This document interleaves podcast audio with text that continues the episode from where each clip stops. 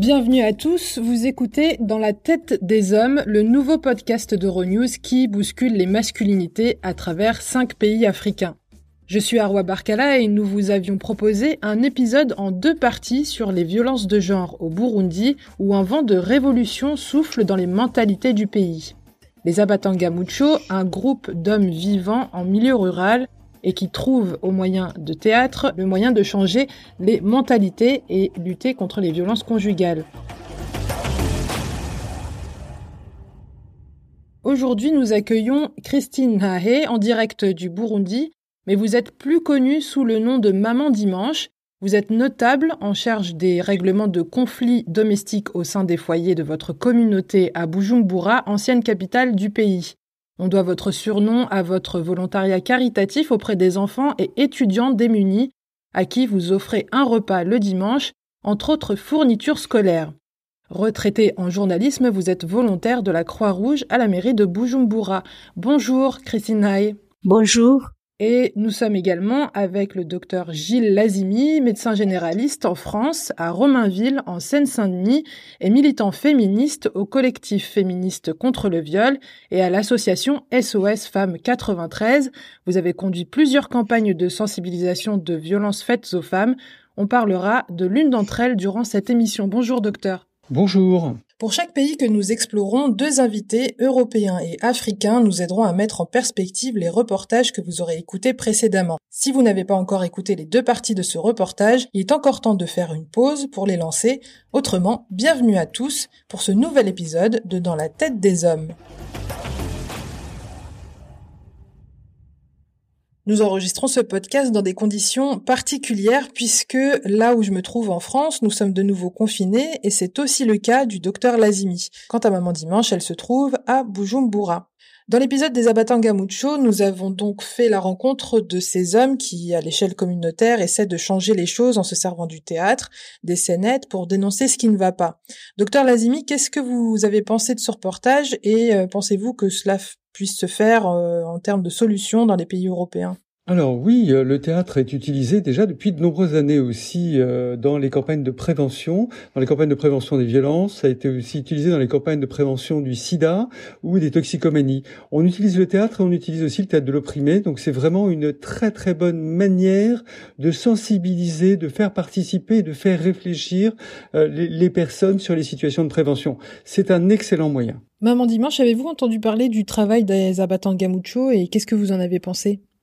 Oui, oui, j'avais déjà entendu ça et dans un premier temps, j'en ai été très, très impressionnée, très étonnée aussi, admirative aussi parce que je n'y croyais pas, étant donné les, donc les, les violences basées sur le genre dans lesquelles nous avons vécu depuis très, très longtemps et qui s'observent dans plusieurs, plusieurs, plusieurs foyers, donc dans plusieurs ménages et égal au, à l'éducation de base. C'était vraiment très étonnant d'entendre que ça existait, quoi. Alors j'ai une question pour vous deux qui concerne la masculinité toxique.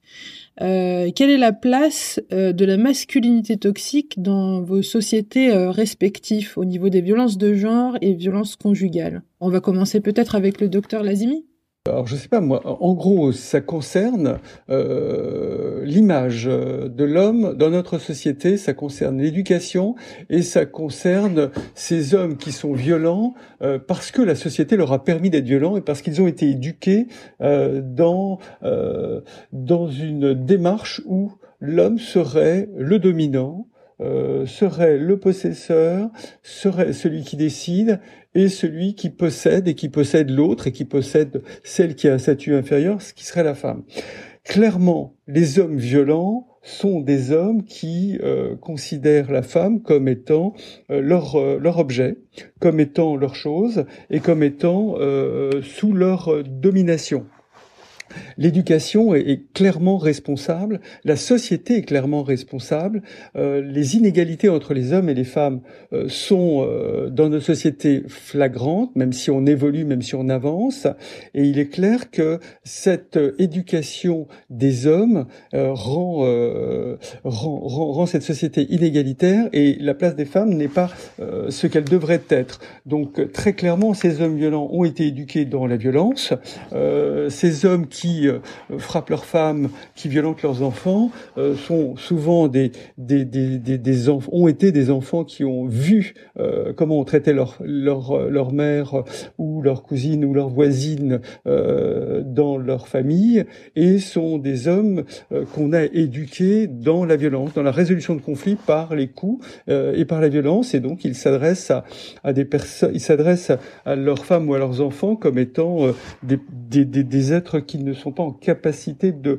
de comprendre. Donc, ils utilisent la violence et cette violence, elle leur a été inculquée et elle leur a été inculquée par euh, les stéréotypes et par une éducation qui prône euh, le leadership aux hommes et qui prône la domination aux hommes. Donc, très clairement, ces hommes violents sont euh, le produit de notre société, le produit de notre éducation, et il faut que euh, tout à chacun, à l'école, dans la société, dans les familles, on change l'éducation des garçons et des filles pour qu'il n'y ait plus de violence, plus d'empathie, et que les rapports soient égalitaires, et que les femmes puissent faire les travaux et les les emplois qu'elle désire, qu'elle puisse aller à l'école et euh, bien montrer que un homme égale une femme et que l'égalité homme-femme est essentielle pour qu'il n'y ait plus de violence dans notre société. Christine Néa, est-ce qu'elle est la place de la masculinité toxique au Burundi? Oui, euh, la place de la, de la masculinité toxique au Burundi, elle est, elle est présente, elle est présente et date, elle date de très longtemps, de très longtemps déjà, parce que bon, au niveau de l'éducation, au niveau de l'éducation, les, les filles et les garçons n'étaient pas depuis longtemps, n'étaient pas éduqués de la même façon, déjà à la naissance, déjà à la naissance entre nous, donc une femme qui a accouché d'un garçon et une autre qui a accouché d'une fille, elle n'était pas vu de la même façon par la belle famille. Parce que euh, le garçon de la naissance, il était perçu comme l'héritier, l'héritier de la famille, alors que le, alors que la fille, euh, donc dans la mentalité de, était était donc vouée à partir, à partir, donc fonder un foyer, donc euh, elle était considérée comme étant en dehors de la famille, parce que pas héritière. Alors, la, la place de la masculinité euh, dans notre pays, pour la plupart des hommes, ils se prennent toujours comme des, des supérieurs, supérieurs aux femmes, supérieurs qui, euh, qui, qui, qui, donc, qui peuvent se permettre de tout sur les femmes, des violences, conjugales, des violences donc qui qui se voient par des donc qui peuvent s'observer facilement par des violences physiques, violences psychologiques. Alors est-ce que vous pouvez m'expliquer les principaux obstacles rencontrés par les victimes en France? Et puis euh, peut-être après on poursuivra avec le Burundi.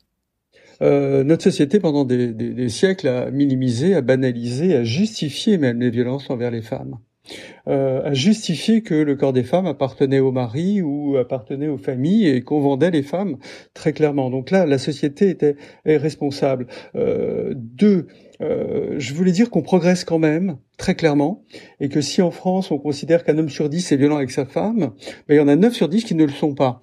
Donc on espère que tous ces hommes vont euh, faire en sorte euh, d'aider et de faire changer ces hommes violents et de faire changer la société. Pour les victimes, quand on est une femme victime de violence dans une société qui ne reconnaît pas ses droits et qui pense que la famille et être mariée c'est le summum de la vie d'une femme, euh, bah, c'est difficile quand on est victime, parce être victime de violence, c'est d'abord perdre l'estime de soi, avoir honte, euh, avoir peur pour soi, pour ses enfants, être dans l'incapacité de comprendre ce qui se passe, être dans la méfiance, dans la crainte des autres. Et c'est surtout aussi penser qu'on est responsable des violences qu'on subit parce que la société nous fait croire que ces femmes-là, si elles sont pas heureuses, c'est de leur faute, elles n'ont pas fait le nécessaire et le fait qu'elles soient mariées, c'est déjà tellement formidable. Donc pour cette victime, c'est très difficile de s'échapper, de penser les violences.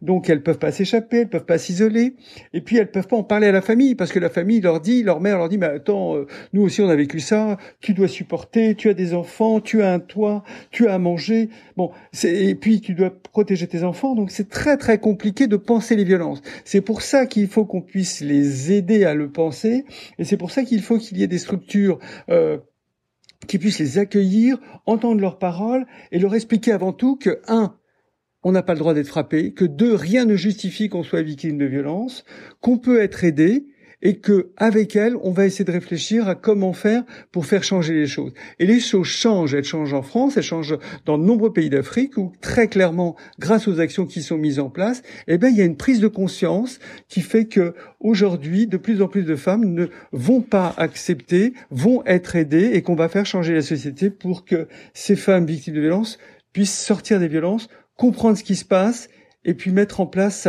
aider par des associations, aider par des gouvernements, aider par l'éducation, euh, sortir des violences. Christine Hae oui, les principaux obstacles, c'est le silence, c'est le silence, parce que donc les femmes qui sont victimes de violences, et quel que soit la, donc le, le, le, le genre de violence, elles ne s'expriment pas. C'est un tabou une femme qui est battue par son mari, elle dira bon le lendemain euh, il, a peut-être un, fond un peu euh, un peu gonflé, elle dira eh bien je me suis euh, je me suis cognée sur un mur. Donc il y avait pas de lumière chez moi. Donc c'est c'est le silence complet qui est autour. Parce qu'elle ne peut pas dénoncer son mari. Nous nous avons été éduqués comme ça. Alors parce que si elle le dit Ou bien si elle s'enfuit vers sa famille, elle est marginalisée, elle va être pointée du doigt comme celle qui n'a pas pu donc tenir son foyer. Et puis, il y a aussi des préjugés. Eh, celle-là, elle a abandonné son mari. Celle-là, celle-là, elle a pas. Donc, ce sont des, des, des, des principaux obstacles. Parce que quand bien même à la maison, quand elle va chez elle, elle ne sera pas la bienvenue. Parce qu'elle dit, bon, euh, la famille dit, on n'a on n'a on n'a pas où vous mettre. Vous avez déjà un mari. Parce que je n'ai pas dit que, même dans l'éducation, les filles n'étaient pas donc euh, vues dans un premier temps comme étant celles qui pouvaient avoir des diplômes. Un diplôme pour la fille, c'était un mari. Un diplôme pour la fille, c'était un mari. Donc maintenant, quand elle, ça ne va pas auprès de son mari, elle ne peut pas se réfugier chez sa famille. Autre obstacle, c'est que la pauvreté aussi. La, la pauvreté joue un rôle très important parce que elle se dit, je suis battue, je suis donc traitée comme il faut, pas comme il faut du tout par mon mari, mais où, où, où aller? Je n'ai pas de moyens, je ne peux pas bâtir ma maison, je ne pourrais pas avoir une propriété foncière pour cultiver. Et pour les femmes, donc des milieux urbains, elles disent, bon, le loyer d'une maison, où est-ce que je, je, vais trouver le loyer? Comment est-ce que je peux vivre? Donc, l'équipement, tout ça, tout ça, tout ça, tout ça, ça joue. C'est la pauvreté. Parce que si les femmes étaient indépendantes, du moins économiquement, elles ne permettraient pas d'être opprimées, d'être des victimes de violences. Mais sinon, il y a aussi ce, ce, cet obstacle et donc la pauvreté, quoi en plus de, de, donc de, de l'éducation que nous avons eu euh, donc de notre naissance. Alors, je le disais tout à l'heure dans ma présentation, euh, il y a 11 ans, docteur Lazimi, vous avez conduit une campagne de sensibilisation sur les comportements de violence domestique qui passent par des formules toutes simples, des photoportraits d'hommes en noir et blanc, face caméra et en gros plan sur le visage, avec une bulle qui leur fait dire des phrases d'une violence ordinaire. Alors, 11 ans après, est-ce que euh, comment est-ce qu'on peut mesurer euh, l'efficacité de cette campagne-là? Il y a plusieurs campagnes que nous avons menées et euh, on avait mené une campagne euh, en 2004, première campagne où pour la première fois sur les affiches, on avait décidé de ne pas montrer les femmes parce qu'avant les campagnes qui s'adressaient aux femmes victimes de violences, c'était leur dire Madame, téléphonez avant qu'il soit trop tard. Et euh, ça veut dire qu'on ciblait les femmes, non seulement elles étaient victimes de violences, mais en plus si elles téléphonaient pas, c'était donc de leur faute. Et on les culpabilisait en plus. Alors que la cible qu'on a choisie en, en 2004, c'était des hommes, c'est-à-dire qu'on avait des hommes sur les affiches, et c'était important de préciser que ces hommes avaient un discours de prévention, d'une part, et de préciser que c'était les hommes qui étaient responsables des violences envers les femmes. Et ainsi, grâce à ces campagnes qu'on a mis en place, eh ben, ça a permis dans nos cabinets de consultation à, à ce que les femmes puissent parler des violences qu'elles subissaient. Euh, très clairement, elle n'était plus représentée dans la, dans c'était les hommes, et ça c'était important de préciser quel type de violence. Il y avait une affiche où il y avait écrit euh, un homme, euh, ça ne fait pas mal, tu lui parles bien, avoir la forcer c'est un viol. Voilà, c'est des affiches où le message était donné par un homme et c'était des messages de prévention. C'était important de renverser, d'inverser la culpabilité. Et avec les victimes de violence, quand on, quand elles arrivent à parler, ce qu'on leur dit très clairement, c'est merci de votre confiance. Euh, tout ce que vous allez dire ici est en confidentialité. Euh, euh, rien ne justifie les violences. Il n'a pas le droit. C'est la loi. Je peux vous aider. Et on pourra ensemble réfléchir à comment faire pour sortir des violences et afin que vous puissiez ne plus être victime de ces violences. Donc les reconnaître comme victimes de violence et respecter leur temps, leur pensée. Ne pas faire sans elles, faire avec elles. Les aider à comprendre ce qui s'est passé et surtout les déculpabiliser. Hein, souvent, les femmes victimes de violence pensent qu'elles sont responsables des coups qu'elles reçoivent et elles, se sentent responsables du fait qu'elles restent. Non, il faut vraiment leur expliquer qu'elles sont formidables, qu'elles ont tout fait pour protéger leurs enfants, qu'elles ont tout fait pour penser les violences et qu'à un moment donné, elles sont en capacité de sortir des violences, mais qu'il faut qu'on les aide et il faut qu'elles soient aidées. Donc c'est très très important de les euh, de leur redonner de l'estime d'elles-mêmes, car elles sont effectivement formidables et elles arrivent à un moment donné à quitter le domicile ou à être aidées. C'est la fin de la première partie de l'interview et je vous propose de vous retrouver dans 15 jours pour la suite toujours en compagnie de Christine Hahe et du docteur Lazimi. On préparé l'émission avec moi, Marta Rodriguez, Lilo Montalto Monella et Naira Davlachian. Laurie Martinez et les studios Ocenta nous ont aidés à produire ce podcast. Je tiens à remercier le centre Hubertine Auclair, le centre francilien pour l'égalité femmes-hommes, qui nous a aidés à prendre contact avec le docteur Lazimi. Vous pouvez visiter leur site internet www.centre-hubertine-auclair.fr. Merci à Natalia Hausner pour la sélection musicale de cet épisode. Dans la tête des hommes est une série de podcasts originales d'Euronews. Pour nous suivre, rendez-vous sur euronews.com slash dans la tête des hommes pour plus de vidéos, d'éditos et d'articles sur le sujet.